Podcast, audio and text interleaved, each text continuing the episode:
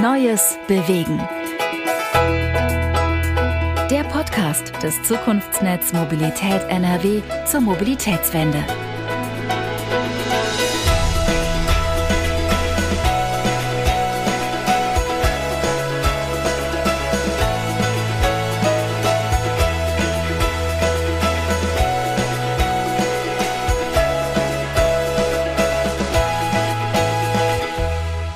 Ja, hallo, mein Name ist Tobias Pusch, ich bin Mobilitätsjournalist und der Host und Produzent dieses Podcasts. In dieser Episode von Neues Bewegen beschäftigen wir uns ein bisschen intensiver mit dem Zukunftsnetz Mobilität NRW und zwar zum einen mit der Geschichte, so wie ist das eigentlich alles entstanden damals, aber auch so ein bisschen mit der Wirkungsweise, also was sind eigentlich so die Säulen und die Prinzipien. Und aus diesem Grund habe ich mich mit zwei Personen getroffen, die sich da extrem gut auskennen. Das sind so ein bisschen die Eltern des Zukunftsnetz Mobilität NRW, wenn man so will. Da ist zum einen die Evelyn Unger-Asadi.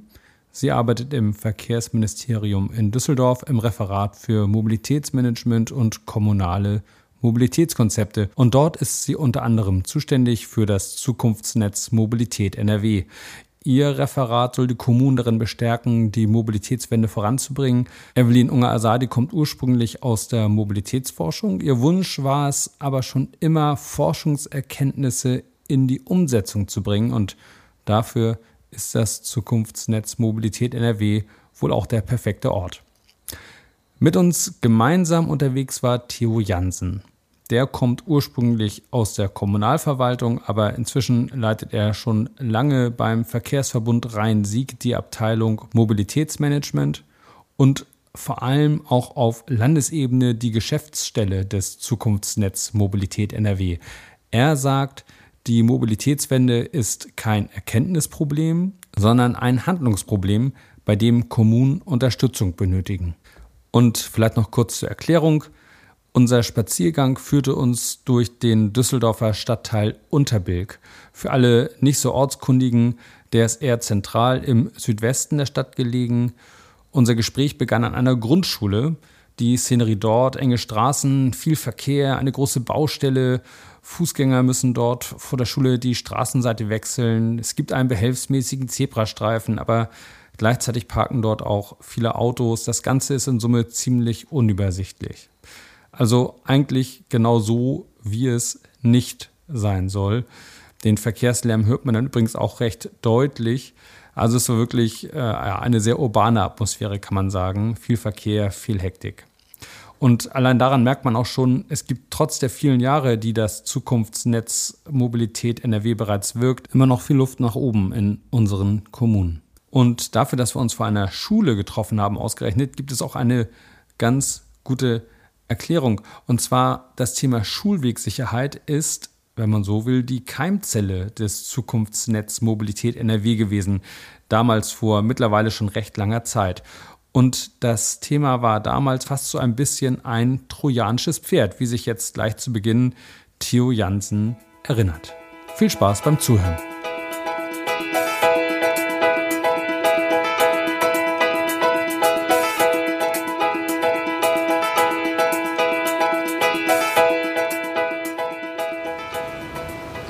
Meine berufliche Laufbahn äh, in der Kommune begann damit, dass ich kommunales Mobilitätsmanagement aufbauen sollte, war aber nur ein kurzes politisches Zeitfenster, wo das ging, weil das Ende der 90er Jahre auch noch viel, sehr oft ideologisch gesehen worden ist. Und dann ist mir aber aufgefallen, was ist eigentlich ein Thema, wo keiner zu Nein sagen kann, aber wo ich die gleichen Stellschrauben habe. Und da war klar Verkehrssicherheit für Kinder und Jugendliche. Da kann kein Bürgermeister zunächst mal Nein zu sagen. Und das war auch das Gründungsmotiv für verkehrssichere, wie hieß Netz, das da? Netzwerk Verkehrssicheres NRW. Das haben wir bei uns in der Region aufgebaut und dann haben wir äh, sukzessive das landesweit ausgerollt. Aber immer stark vor dem Hintergrund Verkehrssicherheitsarbeit. Und das kann man hier festmachen. Wenn ich hier Verkehrssicherheitsarbeit für Kinder ernst nehme, müssen diese Parkstände, wie sie hier sind, weg. Hier ist eigentlich kaum richtig Platz, dass Kinder hier äh, ja, einfach zu Fuß zur Schule gehen können. Hier ist sicherlich eine totale Problematik auch mit Elterntaxi. Und es sind die gleichen, ja, und es sind die gleichen Stellschrauben, denke ich mir, die auch insgesamt zum anderen Verkehrsverhalten führen oder Mobilitätsverhalten führen. Genau das machen die Plakate ja deutlich, die hier hängen. Wir verlieren den Überblick. Wir wollen durch, durch diese Autos, die hier überall abgestellt sind vor der Schule. Ja, also wir haben damals äh, angefangen, das Netzwerk Verkehrssicheres NRW aufzubauen mit der Unfallkasse NRW zusammen. Es ging immer um eigenständige, sichere Mobilität von Kindern. Ähm, ja, das war eigentlich so der Anlass, dieses Netzwerk aufzubauen. Und wir hatten dann letztlich fünf Koordinierungsstellen in den jeweiligen äh, Regierungsbezirken des Landes und haben dann, als die Projektförderung Ende 2014 auslief, dann überlegt, wie wir das weiterentwickeln können. Und da war klar, es geht mehr, mehr um mehr als nur Verkehrssicherheit, sondern wir wollen Mobilitätswende und wir wollen das Mobilitätsmanagement halt in den Kommunen stärken und weiter aufbauen. Das war so die Geburtsstunde, sag ich mal, in einem sehr kreativen Prozess dann fürs Zukunftsnetz Mobilität. Ja, das Netzwerk Verkehrssicheres NRW war dann, wenn man so will, ein erster Schritt, aber so ein richtiger Erfolg war das dann ehrlich gesagt noch nicht, denn es musste noch ein wenig was passieren. Natürlich stellte sich damals keiner gegen das Thema Schulwegsicherheit, aber vielerorts fehlte es an Überzeugung, an Tatkraft und vor allem auch an Verbindlichkeit, wie sich Evelyn Unger-Asadi erinnert.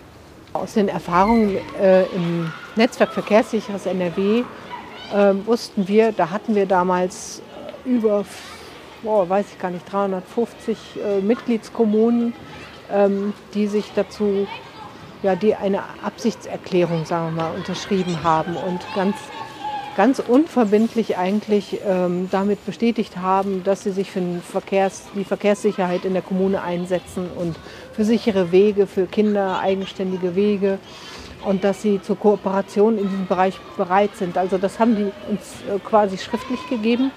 Damit war aber keine Verpflichtung verbunden. Das heißt, dass die Bürgermeister das gerne genommen haben, gerne unterschrieben haben, dann äh, mit einer mit der Urkundenübergabe von einem Minister dann letztlich sich ablichten lassen haben, äh, Fußgängerüberwege mit Kindern begangen sind und ein schönes Foto in der Zeitung hatten. Das war uns aber nicht genug.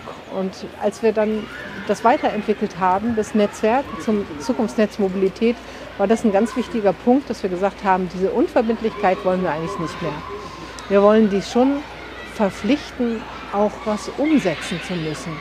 Also sie müssen schon eine Ernsthaftigkeit dahinter haben. Und äh, das, das war eben wichtig, so dass wir jetzt sagen, wir brauchen unbedingt gewisse Spielregeln und dass auch der Prozess angegangen wird des kommunalen Mobilitätsmanagements. Also wir schließen mit den Kommunen sogenannte Rahmenvereinbarungen ab. Das ist natürlich auch alles noch eine freiwillige Erklärung, wie soll es auch im Augenblick auch anders sein. Und da sind äh, verschiedene Verpflichtungen drin. Erstens ist sich dem Ziel nachhaltige Mobilitätsentwicklung äh, zu verpflichten. Das Zweite ist äh, die Verwaltung so aufzustellen, dass ein kommunales Mobilitätsmanagement eingeführt wird, also das als Querschnittsaufgabe letztendlich zu verstehen.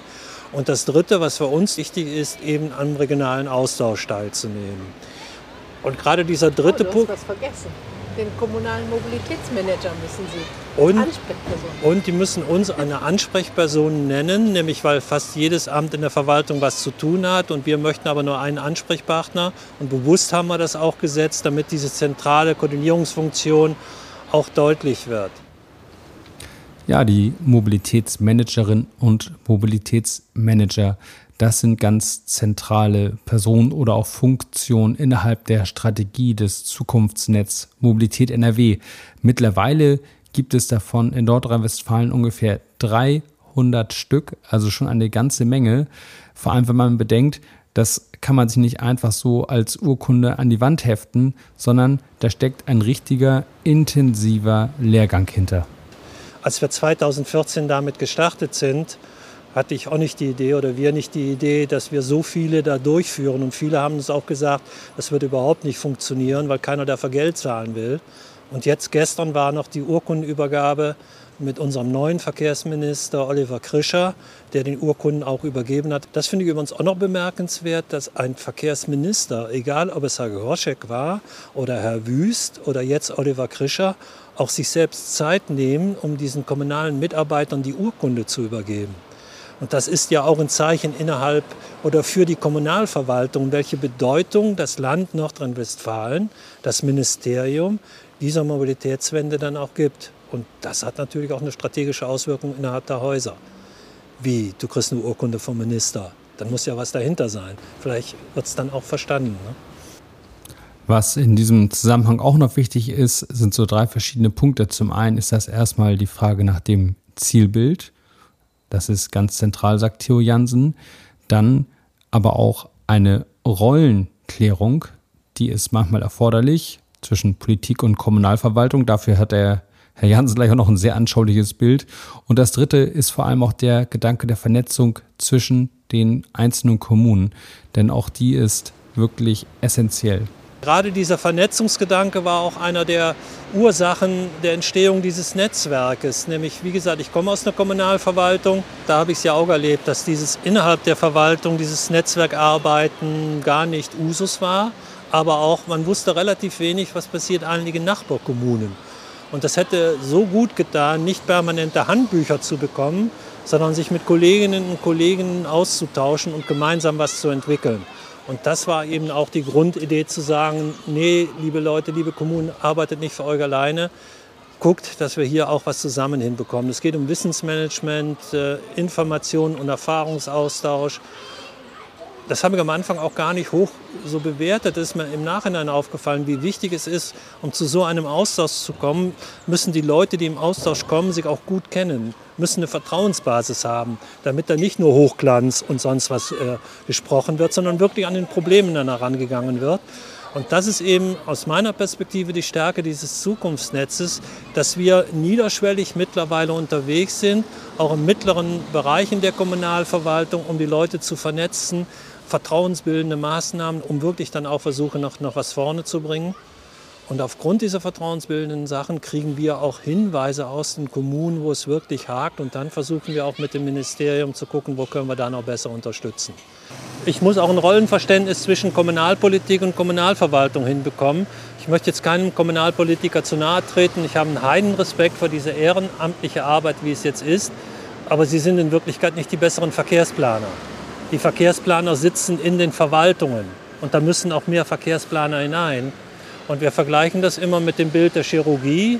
Wir sagen dann immer, wir bieten auch Workshops zwischen Kommunalverwaltung und Kommunalpolitik an. Und da beginnen wir in der Regel mit einem Bild einer Chirurgie und sagen dann der Kommunalpolitik, hoffentlich, ihr würdet doch nicht hingehen und der Chirurgin zu sagen, wie sie das Messer zu führen hat, sondern eure Aufgabe ist, die Chirurgie so auszugestalten, dass die Chirurgin weiß, operiere ich eine Hüfte oder am Herz, am Herzen und habe ich auch die entsprechenden Instrumente und Personal, das zu machen. Und das ist so ein Einstieg, so ein Rollenverständnis dann eben auch klar zu kriegen. Und in Verwaltungen fehlen teilweise Zielbilder. Es werden manchmal Leitbilder formuliert, aber die sind nicht griffig. Aber ich brauche ein Zielbild, wo soll Düsseldorf, Brühl oder äh, weiß ich nicht welche Stadt im Jahre 2030 stehen.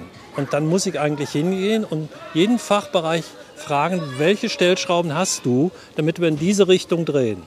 Und das ist das, was wir auch mit diesem Prozessmanagement für kommunales Mobilitätsmanagement wollen. Also auch hier wieder kommunikativ. Ich brauche ein Zielbild. Ich brauche was Emotionales, worauf ich hinauswirken will.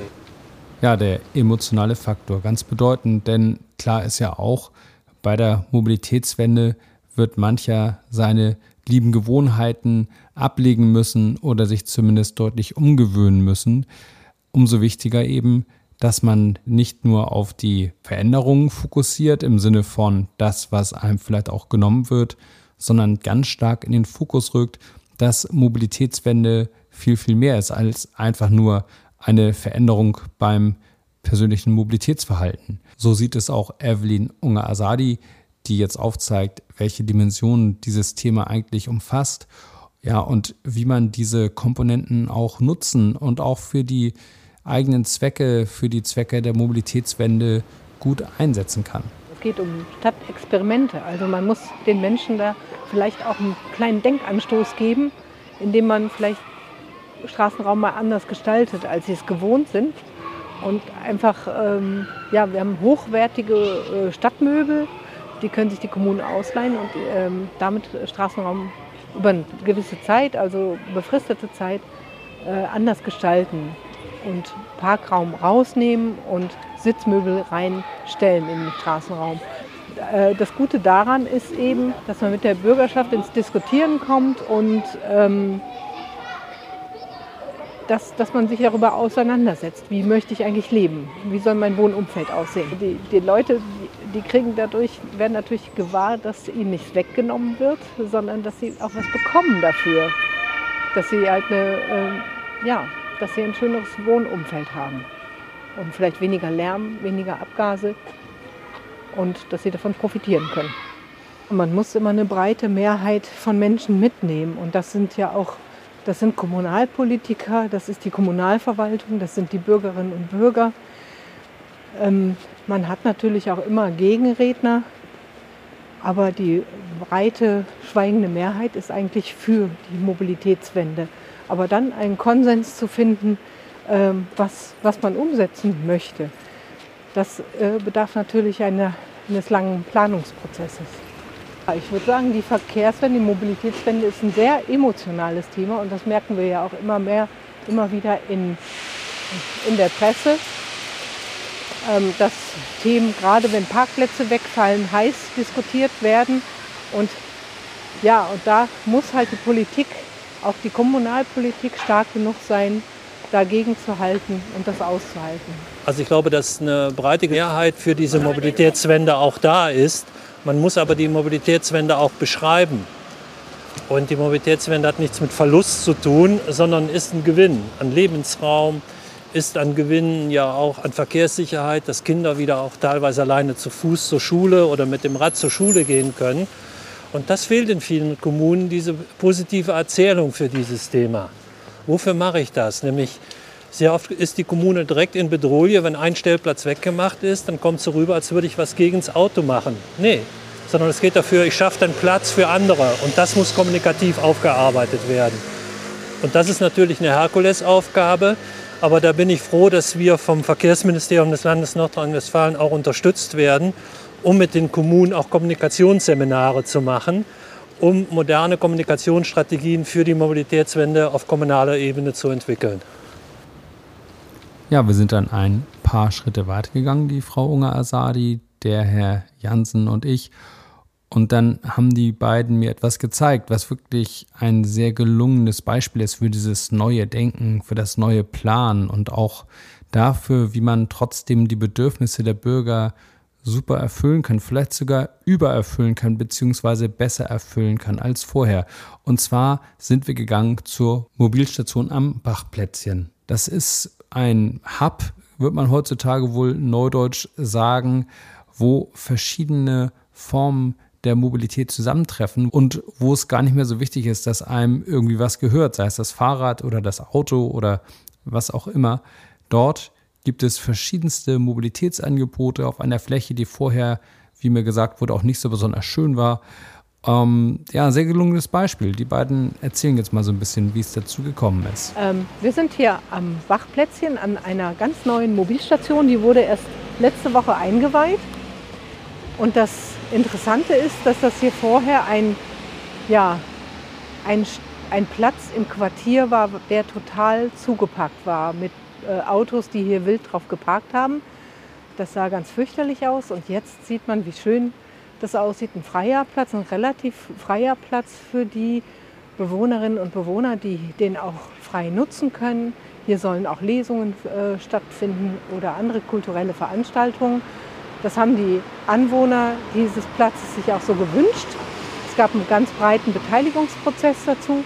Und jetzt kann man sehen, was hier alles Tolles entstanden ist. Hier sind nämlich jetzt sechs Carsharing-Stellplätze und äh, ein schönes Fahrradparkhaus, ich glaube mit zwölf äh, Stellplätzen, nee, sind sogar mehr. Ich glaube, es sind 18 Stellplätze oder so. Teilweise kann man die Fahrräder unten abstellen oder auch mit einer Hebevorrichtung äh, kann man sie in einer zweiten oberen Etage abstellen. Man kann sich die Stellplätze anmieten, je nachdem, wie man die braucht. Und es gibt einen Kiosk, äh, man kann sich auch ein Lastenfahrrad ausleihen. Hier stehen drei äh, Leihlastenfahrräder, mit denen man seine wöchentlichen Einkäufe zum Beispiel machen kann. Ja, das ist eigentlich ein sehr schöner Ort, weil hier viele verschiedene Verkehrsmittel wirklich direkt in die Nähe gebracht worden sind. Und das gerade auch mitten in einem Quartier, das soll die Menschen direkt, wenn sie aus der Haustür herauskommen, einfach zeigen, boah, es gibt ja Alternativen. Und die müssen auch einfach zugänglich sein. Und ich denke mir, hier ist ein gutes Beispiel dafür. Wir haben es in Nordrhein-Westfalen geschafft, äh, dass alle SPNV-Aufgabenträger, also diejenigen, die zuständig sind für, SPNV, für Schienenpersonennahverkehr, ein Mobilstationenkonzept aufgestellt haben. Ich habe jetzt nicht die genaue Zahl im Kopf, wie viele da drin sind. Aber das ist auch vorgesehen, dass es dann eben nicht nur an diesen Haltepunkten kommen soll, sondern auch mitten in die Quartiere hinein. Und ich glaube, das ist hier ein gelungenes Beispiel äh, Frau Assadi hat es ja gerade auch noch mal genannt, äh, wie plötzlich eine Nutzung anders sein kann, Plätze auch anders zu nutzen. Und ich finde auch das hier spannend, was hier noch mal draufsteht. Düsseldorf, Nähe trifft Freiheit. Nämlich äh, viele Verkehre, äh, 50 Prozent der Pkw-Verkehre finden im Entfernungsbereich bis fünf Kilometer statt. Und wenn ich dann Alternativen habe und direkt hier auch vor Ort angeboten bekomme, habe ich schon dann wirklich die Wahlmöglichkeit zu sagen, ich mache es mal einfach anders. Und das ist hier, denke ich mir, sehr gut gelungen. Und wenn das flächendeckend in Nordrhein-Westfalen jetzt entsteht, wäre das sehr gut. Trotzdem ist es noch ein weiter Weg dorthin, dass Kommunen auch in der Lage versetzt werden, so etwas zu machen. Ja, und das hat in den letzten Jahren auch zugenommen. Gerade fahren hier äh, ja, Lastenfahrräder für Kinder, Kinderfahrräder vorbei. Das ist mittlerweile üblich in vielen Städten geworden. Das gehört zum Straßenbild dazu. Was aber dann auch zu sehen ist, ist leider noch nicht die Infrastruktur dafür angepasst, dass die auch sicher unterwegs sein können. Und das ist auch eine Aufgabe, die wir versuchen mit unseren Kommunen umzusetzen, endlich eine Neuaufteilung des Straßenraums auch hinzukriegen. Das ist doch wunderbar. Die Kinder lernen selbst da auch eine andere Mobilität, wenn sie da vorne drin sitzen. Ja, und dann sind wir noch ein bisschen weitergegangen an einen etwas ruhigeren Ort und da haben wir noch mal ein kleines Fazit gezogen, haben uns unterhalten über Fragen wie zum Beispiel, wo steht das Zukunftsnetz Mobilität NRW aktuell, wie ist die Stimmung und vor allem auch, wie geht es denn jetzt eigentlich weiter? Ja, ich glaube, es nutzt nichts, ähm, mit Kommunen versuchen, das hinzubekommen, die nicht wollen. Sondern es ist total wichtig, innerhalb Kommunen äh, die Stellen zu identifizieren, die was bewirken wollen. Und was wir mit der Zeit eben auch gelernt haben, es gibt auf der mittleren Ebene wahnsinnig viele gute, engagierte Menschen, die sind aber mit der Zeit wirklich frustriert weil sie nichts umsetzen können. Und wir merken im Augenblick, und das finde ich das Tolle, es hat nach der letzten Kommunalwahl einen Wechsel in der Stimmung gegeben. Ähm, wenn wir vorher im Ausschuss oder irgendwo aufgetreten sind, dann wirkten wir so wie die Missionare. Und jetzt passiert es uns sehr oft, wenn wir vortragen, dass sie sagen, Jansen, hör auf, so nach zwei Minuten, wir wissen das mit dem Klimakatastrophe, sag uns lieber, was wir jetzt machen sollen. Und das finde ich eine ganz spannende Sache. Und gerade wenn es zur Chefsache wird, Chefsache Mobilitätswende, die die Bürgermeisterinnen und Bürgermeister das Thema bespielen wollen, ist eine sehr gute Voraussetzung. Und die können wir dann unterstützen. Die können wir unterstützen, wie man eine Verwaltung, natürlich immer auch aus deren Perspektive, wir wissen, wir sind ja nicht die Besserwisser oder sonst was, aber wir können die dann unterstützen, wenn sie sich auf den Weg machen wollen. Und da haben wir in letzter Zeit einige gute Beispiele.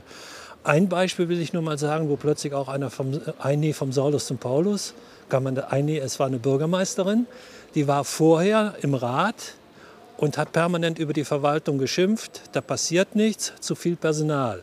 Jetzt ist sie selbst Bürgermeisterin und könnte sich irgendwo hinbeißen, weil sie sich selbst ausgedünnt hat, jetzt merkt, welche engagierten Leute sie teilweise hat und wie wenig Personal nur noch da ist, sodass sie das gar nicht mehr machen kann. Das finde ich also so, so eine, und wir können jetzt helfen, diese Verwaltung da wieder mitzunehmen, aufzubauen bei diesem Thema, das finde ich eben ganz spannend. Und das ist wie in allen Sachen, wann äh, findet so ein Transformationsprozess auch wirklich statt. Man muss nicht 50 Prozent haben. Wenn man 18, 20 Prozent hat, dann ist so ein Kipppunkt erreicht. Und das ist auch eine Aufgabe, die innerhalb der Kommunalverwaltung dann auch passieren muss. Ich muss auch in der Kommunalverwaltung nicht mit denen, die äh, permanent dagegen sind, sondern es gibt so viele, die das wollen. Und anderen sich auszutauschen, raus aus diesen Kleinkram, sondern wirklich innovativ was zu machen. Und ich glaube, das ist auch ein Moment, was total wichtig ist für Kommunalverwaltungen, junge Leute zu holen. Mhm. Leute reinzuholen, die eine Sinnstiftung in ihrer Arbeit sehen. Und dann mhm. sind Kommunalverwaltungen total interessant. Die können gestalten. Und das hinzukriegen, ich glaube, das ist eine wahnsinnige Aufgabe für Kommunen, auch, auch zur Mitarbeitergewinnung und äh, auch zum Halten. In Nordrhein-Westfalen erkennen wir mittlerweile auch den Luxus, ausgebildete Mobilitätsmanager, wenn die dann merken, der Bürgermeister oder Bürgermeisterin hält das nur in Sonntagsreden und macht nichts, dann gehen die und suchen sich irgendwann anders einen Platz. Das haben wir schon ein paar Mal erlebt. Das mhm. ist doch total tolle Entwicklung. Ja. Und, und was ich auch merke bei dem Thema ist, wie sich was verändert hat in den Jahren. Früher war so ein ideologisches Schubladendenken. Die CDU denkt so, FDP denkt so, Grüne denken so. Aber es ist gar keine Frage mehr, finde ich, von Parteizugehörigkeit, sondern eine Generationsfrage. Wir haben ja heute schon 300 Mitgliedskommunen im Zukunftsnetz Mobilität von, wie viel haben wir in NRW? 430 ungefähr. Das heißt, es, es gibt nicht mehr viele Lücken, wo man sich noch ausbreiten könnte. Und es gibt nicht viele Unwillige, sag ich mal, die gar nicht mitmachen wollen. Und ähm, es gibt in anderen Bundesländern auch ähnliche Netzwerke oder auch Unterstützungssysteme wie in äh, Baden-Württemberg, Hessen und inzwischen auch in Niedersachsen und Schleswig-Holstein, die sich auch abgucken, was wir hier in NRW machen. Also das Zukunftsnetz Mobilität ist inzwischen, sag ich mal, bundesweit richtig bekannt geworden.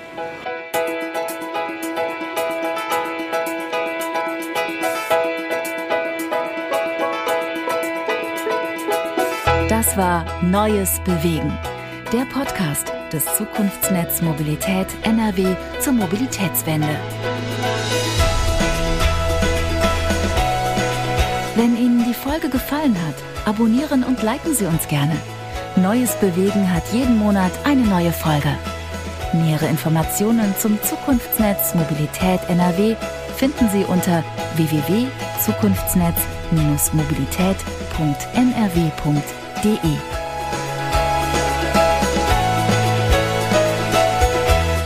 Podcast-Produktion von Wortlieferant und der Werbeagentur von morgen.